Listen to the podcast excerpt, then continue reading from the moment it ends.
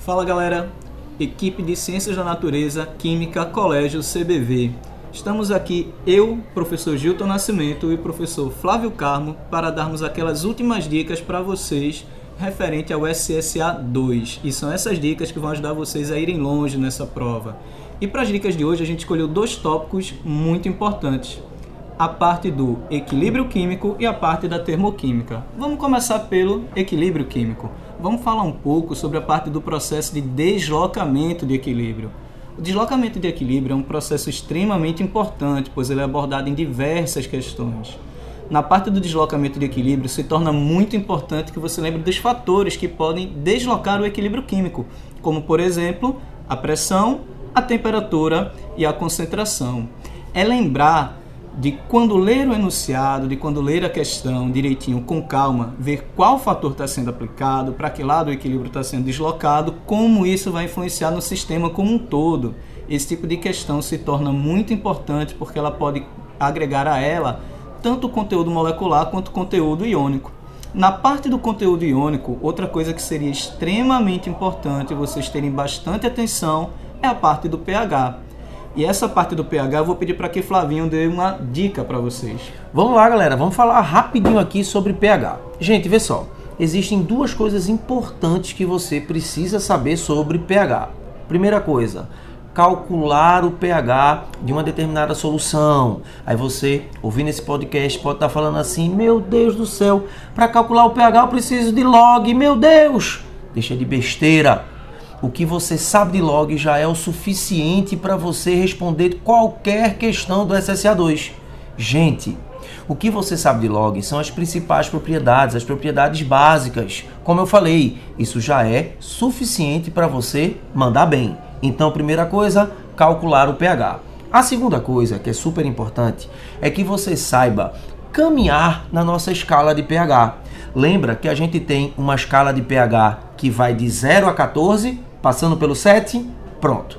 É super importante que você saiba caminhar nessa escala de pH. Que você lembre que materiais que apresentam um pH menor do que 7 são considerados ácidos.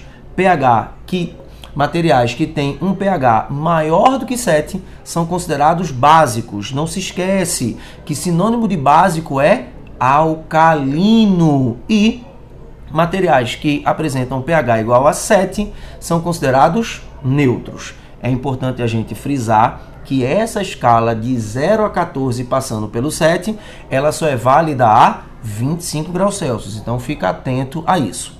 Um outro tópico importante dentro de equilíbrio é a hidrólise salina. E quem vai falar com muita propriedade sobre a hidrólise dos sais é o professor Gilton. Vamos lá, Gilton. Vamos nessa. Então vejam, quando a gente fala da parte da hidrólise salina, você tem que ter cuidado com o seguinte: eu tenho os ácidos e tenho as bases, mas eu tenho os sais de caráter ácido e os sais de caráter básico, assim como os sais neutros. Então você tem que ter muito cuidado com a neutralização que originou o sal, para poder ter a noção de qual tipo de sal você está trabalhando. Lembre-se que se um sal tem caráter ácido, como o professor Flávio bem disse, a tendência é que o pH sofra redução. Se o sal tiver um caráter básico, alcalino, alcalino de alcali, palavrinha árabe que significa básico, daí o nome metal alcalino, metal básico. Se o sal tiver essa hidrólise básica, o pH tende a subir.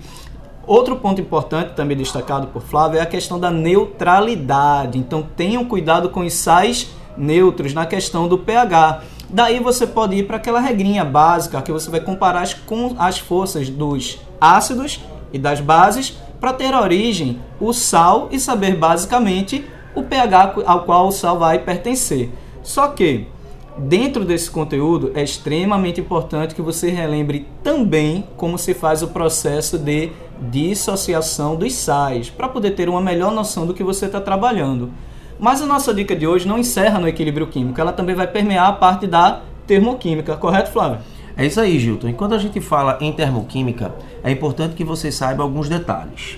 Primeiro, é importantíssimo que você saiba identificar quando um fenômeno ele é endo e exo.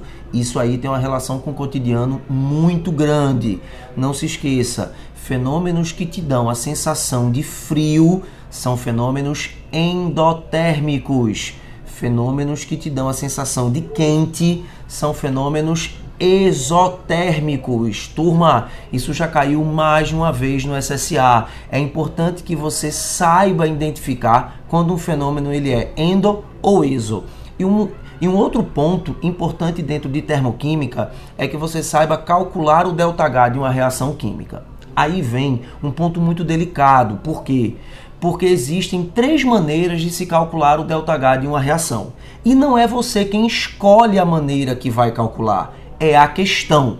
Então, você tem que ter o domínio dessas três técnicas. Quais são essas técnicas? Lei de Reis, entalpia de formação e energia de ligação. Então, gente, é importantíssimo que você nessa semana revise rapidamente quais são esses métodos. Faça duas a três questões de cada um desses métodos para que você possa relembrar quais, quais são as técnicas que você usa para calcular esse ΔH. Ô Gilton, tem mais alguma coisa que a gente possa falar aí para esses meninos? Claro, porque sempre tem aquele detalhe que parece simples e passa batido, como as mudanças de estado físico. Nas mudanças de estado físico é extremamente importante você lembrar de uma coisa bem simples: do sólido para o líquido para o gasoso, há absorção de energia. Na passagem do gasoso para o líquido para o sólido, há uma liberação. Isso já foi tema de questão, inclusive falando de um fenômeno que ocorreu aqui no sertão do estado quando houve a precipitação de granizo.